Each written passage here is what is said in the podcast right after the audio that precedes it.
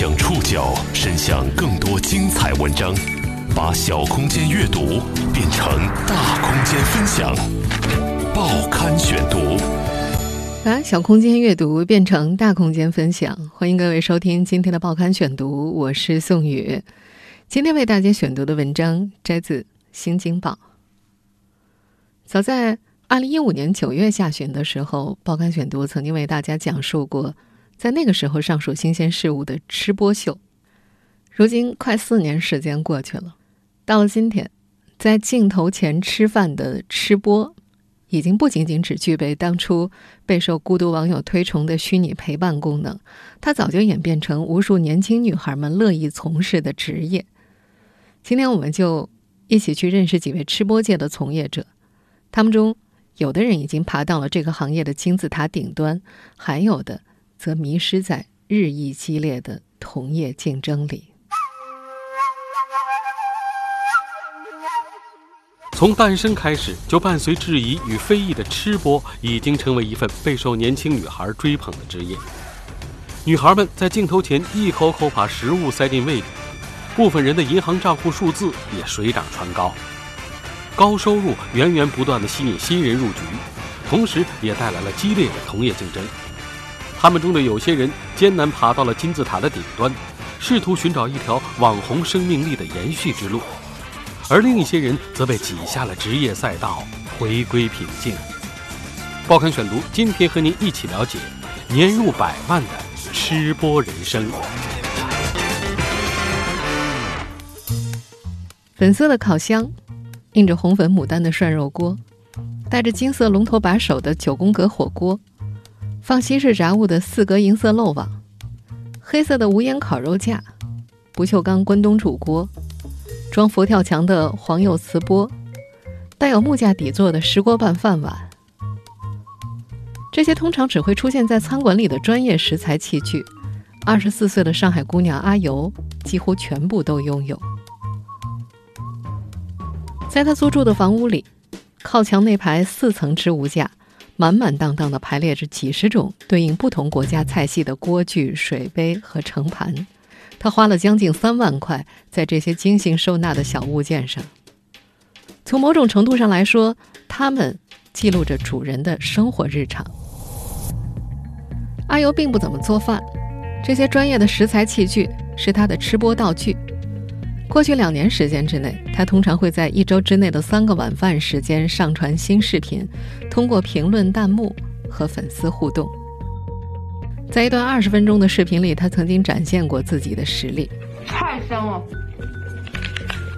猪皮蘸糖是最好吃的吃法。徒手啃食烤乳猪，画面中焦香脆皮和油嫩肉质撩拨着人类最原始的食欲本能。最终，这期视频的播放量超过两百四十万。但人们透过镜头看到的一切，都是事前精心准备的。拍摄角度、妆容、发型、布景、陈设、字幕、标题，最关键的还是食物的选择。食材无需昂贵，但颜色最好红润油亮。咀嚼的时候若能带出一些爽脆的声响，那就更好了。一个简单的吞咽动作就能最大程度的刺激围观者的视听感官。无论是吃饭的速度还是食量，阿尤都不能算得上最佳选手。他只比普通人能多吃两到两点五倍的食物，比他出名更早的同行们有更加骄人的战绩。这是十包桶面的量，我不知道有多重。然后我准备了牛奶在旁边，等会儿降火。我们现在听到的这段录音是拥有“大胃王”称号的密子君。这个九二年出生的重庆女子，曾经用了十六分二十秒的时间直播速食十桶火鸡面。为什么要挑战火鸡面？因为它够辣，不是说因为它好吃什么的。其实味道还可以。她还有成功挑战八斤白米饭和四十个鲜花饼的记录。另一位同样实力惊人的大胃王朵一咽下十桶火鸡面的时间仅仅花了三分五十三秒。我已经挑战完了呀！我要当火尽管出道时间、视频风格、形象定位都不尽相同，这些出生于上世纪九十年代的年轻女孩们都在从事着同一份职业：吃播。关于国内吃播圈的从业人数，并没有一个特别准确的统计数字。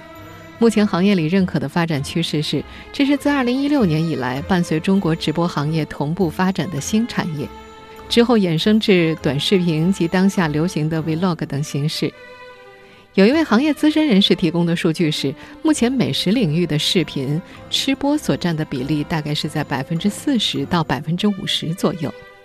吃播受欢迎的原因被归功于美食本身的治愈属性，以及穿透屏幕的真实感和陪伴感。几乎所有的接受采访的年轻的吃播女孩们都提到，在正式成为一名吃播员之前，除了自己对食物本身的喜好，无一例外都受到前几年国外吃播网红视频的影响。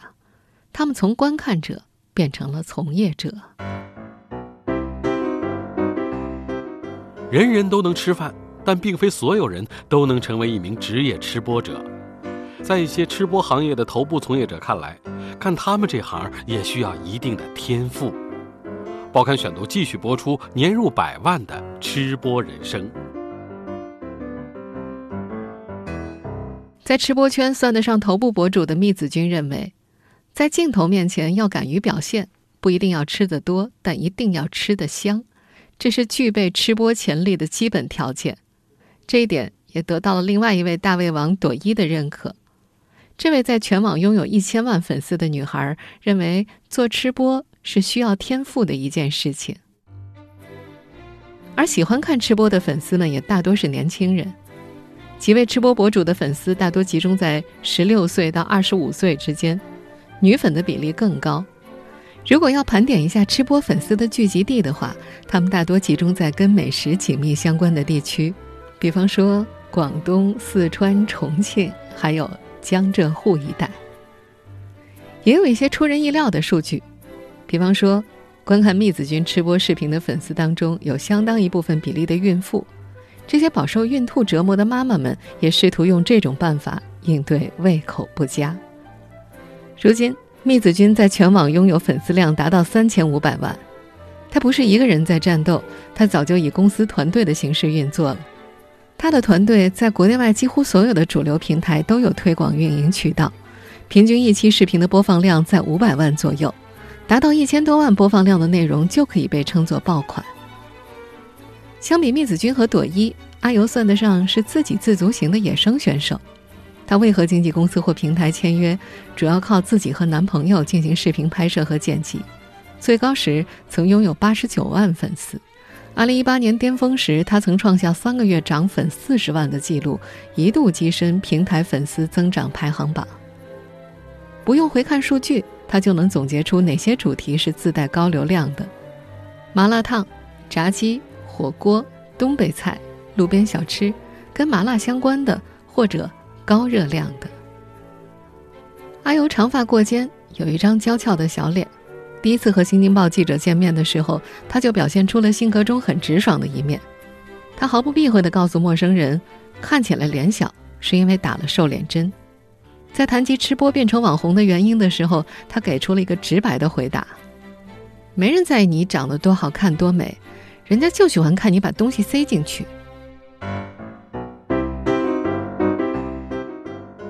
食物一口口吃进胃里，吃播女孩们银行账户上的数字也在不断向上跳动。通常，公司化的运作模式会让吃播在面对客户的选择上具有一定的资源优势。但即便是个人单打独斗，只要关注度够高，收入也同样可观。报刊选读继续播出年入百万的吃播人生。这个行业的大部分从业者。都是被高收入吸引来的。二零一六年，朵一从重庆的一所大学房地产管理专业毕业之后，曾去做过一段时间的补课老师，给学生辅导数学作业，每节课一个半小时，课时费是两百块。同是重庆老乡的密子君推荐他去试试吃播的工作，没过多久，他就拿到了人生中第一笔做吃播带来的收入五千块的广告分成。钱一到账，他就去给爸爸买了衣服、鞋子和剃须刀，转头又给妈妈购置了裙子、香水和口红。他当时觉得好多呀，最后还剩下一千块没花完，存在银行卡里，觉得好开心。他自己根本没想到，他如今的年收入已经达到了过去从未想象过的高度。抖音说，他的收入大多来自广告或者项目分成，一年下来有接近百万元的进账。当然，这是团队运作的结果。过去两年做吃播，单打独斗的阿尤累计收入在七八十万，推广找上门最多的时候，他一个月能够有超过十万块的收入。即便在生活成本高昂的上海，对比同龄的普通上班族，这样的收入也算绝对的高薪了。为了让视频画面的背景更好看，他曾在徐家汇的中心位置租下了一套三居室的房子，那里有开放式的西式厨房和大理石花纹的餐桌岛台，屋里的装修风格是当下最受年轻人欢迎的莫兰迪色系，地毯、挂画、茶几都是设计师精心挑选的。当然，房屋的租金和设计师的品味一样高，要两万五千块。男朋友全职帮她做视频剪辑工作。她觉得亲兄弟也要明算账，也给男友开工资，月薪一万五。大部分时候，房子里只有他一个人居住。他花的最开心的一笔钱是用七千块买回了一条咖色的拉布拉多犬，取名为富贵。好多时候，他就抱着狗一起蜷在沙发上睡觉，而富贵也会经常出现在他的吃播视频里。富贵又来了，好吃吗，富贵？连你都啃不动。除了这些花费，阿尤视频中的食物基本上都是靠外卖点单，这项开支每个月也需要一两万。他曾经尝试过拍自己做葱油拌面的过程，但发现视频播出的效果并不好，网友并不关心吃播做饭的过程，只想看他吃。阿优平均发布十个视频，大约有两点五个会有商业推广，这是他最主要的收入来源。早在两三年前。女孩们在说服父母的时候，就已经遭遇过类似连珠炮的提问了。问题大多聚焦在：吃播是干什么的？吃饭也有人看，对身体会不会有影响啊？这是一份正当职业吗？能养活自己吗？阿尤并不避讳谈钱，他承认，大部分的吃播都是为了钱才做这个的。但这份工作也并不像外人想象的那么容易。比起阿尤这样的独立吃播。密子君和朵一的团队会有更加专业的细分操作，一个视频的完成会有摄影、剪辑、运营等不同岗位的工作人员共同协作完成，还会根据不同平台的用户画像去拟定标题和文案风格。朵一说，大部分时候大家只看到视频里的吃播，觉得画面很美，风景也很好，但网友们看不到的是，早上五点，吃播博主们就起床化妆了，拍摄。很可能一直持续到晚上十二点，中途除了坐车转场，几乎就没有停下来的时候。第二天早上五点又要继续。想要出爆款，就需要不断的在内容上有创新。对于吃播博主们来说，创新的形式相对有限，而食物选择的改变是最简单的一种。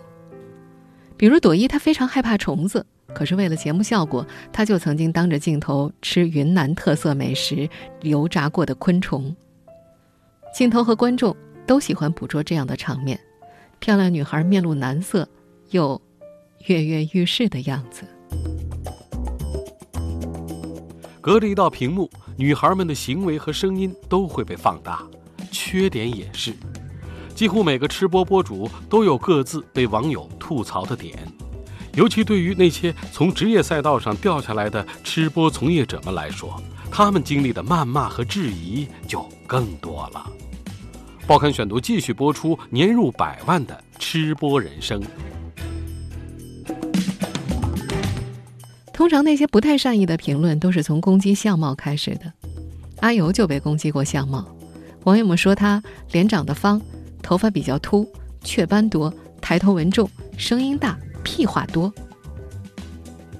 阿尤说自己刚开始做吃播那段时间，在学校里都不敢素颜，他感觉自己是不被接受的，非常不自信。他害怕被其他人拍下照片来和他的吃播视频做对比。他拍摄的一些处理不得当的吃播视频，也给他招了黑。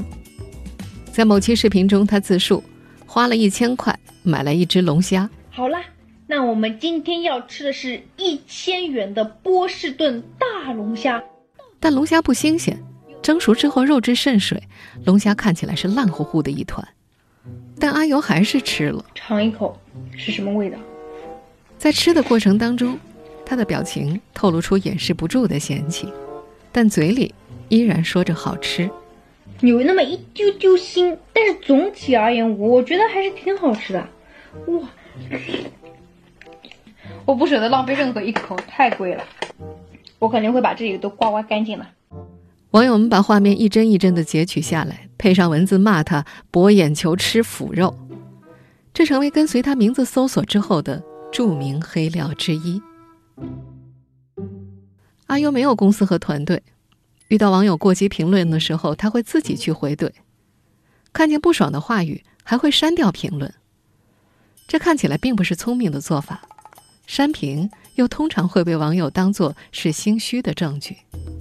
再比如，他的某些吃播视频会在标题上打上涉黄的擦边球，这让很多一心只想看吃饭的粉丝感觉非常的不舒服，指责他为了博眼球无下限。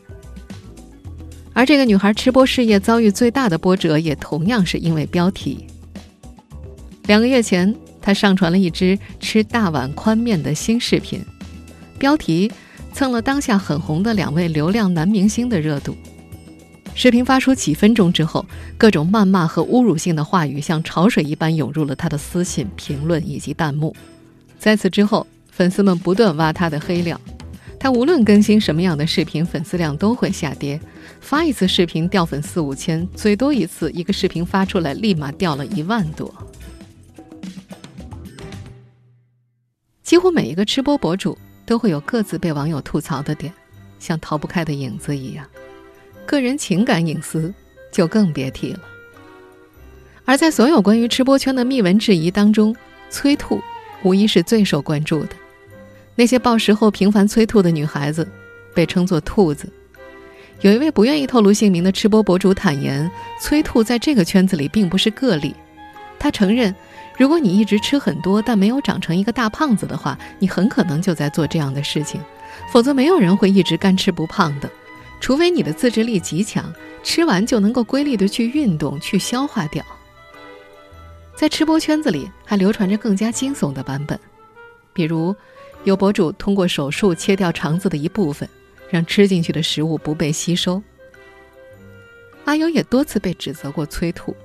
在接受《新京报》采访的时候，他说，大部分时候他会老老实实的咽下摆在面前的所有食物，只有在吃的实在太撑的情况之下才会吐掉。比如吃烤乳猪那期，他还说自己不会习惯性的频繁催吐。对于坊间吃播博主们是在拿命换钱的说法，阿尤不太赞同。他说了这么一段话：熬夜也是损害健康的吧？九九六不也是拿青春换钱？换位思考一下，放到生活里不也一样吗？在外面应酬，跟别人喝酒，也偷偷去厕所吐掉，你跟他们说这伤身体，这钱不要赚了。数年间，这条吃播赛道上，有人入局，也有人出局。丰厚的回报是吸引新人入局的最主要原因。毕竟，在外界看来，对着镜头吃饭就能挣钱，好像太容易了。报刊选读继续播出年入百万的吃播人生。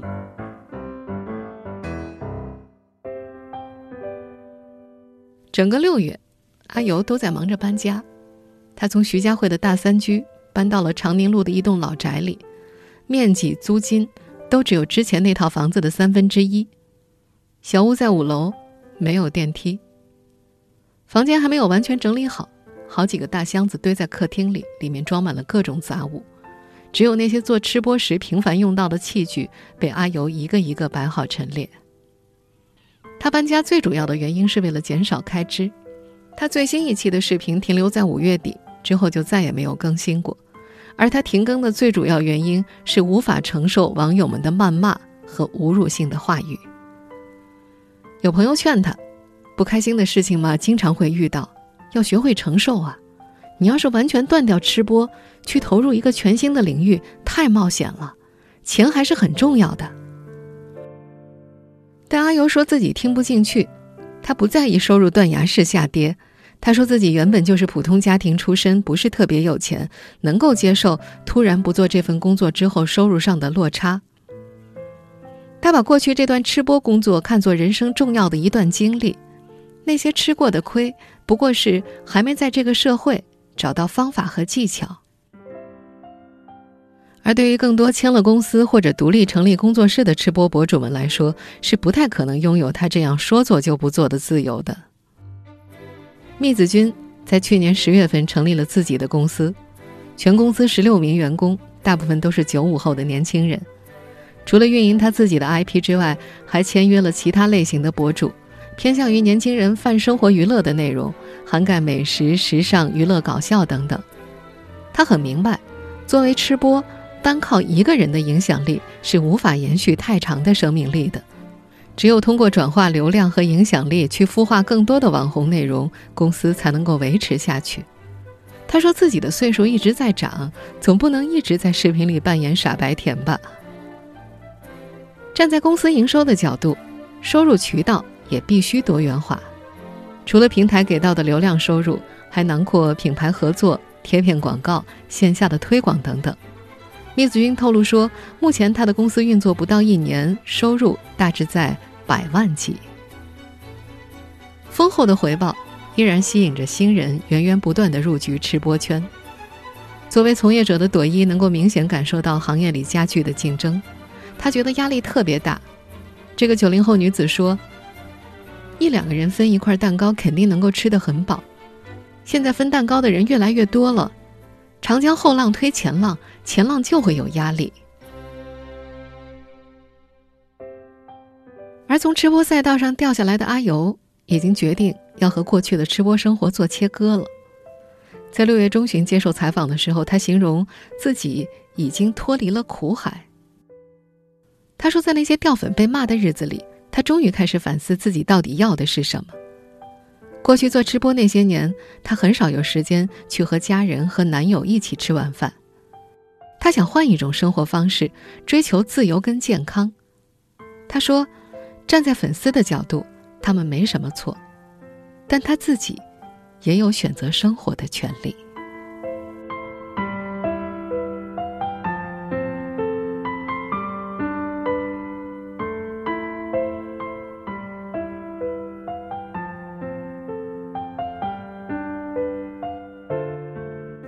听众朋友，以上您收听的是《报刊选读》，年入百万的吃播人生，我是宋宇，感谢各位的收听。今天节目内容摘自《新京报》，收听节目复播，您可以关注《报刊选读》的公众微信号“宋宇的报刊选读”。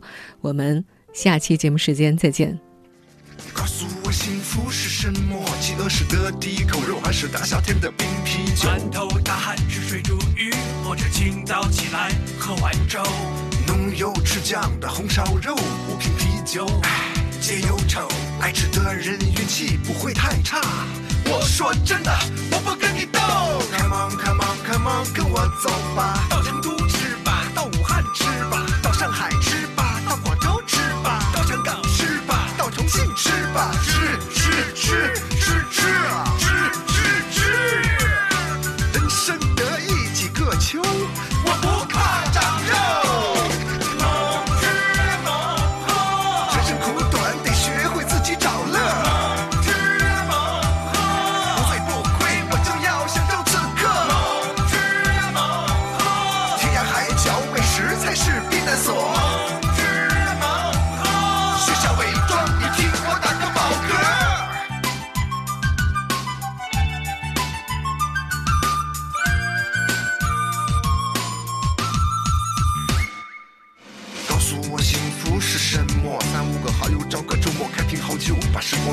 碗意面，配上罗勒，二人世界也温情脉脉。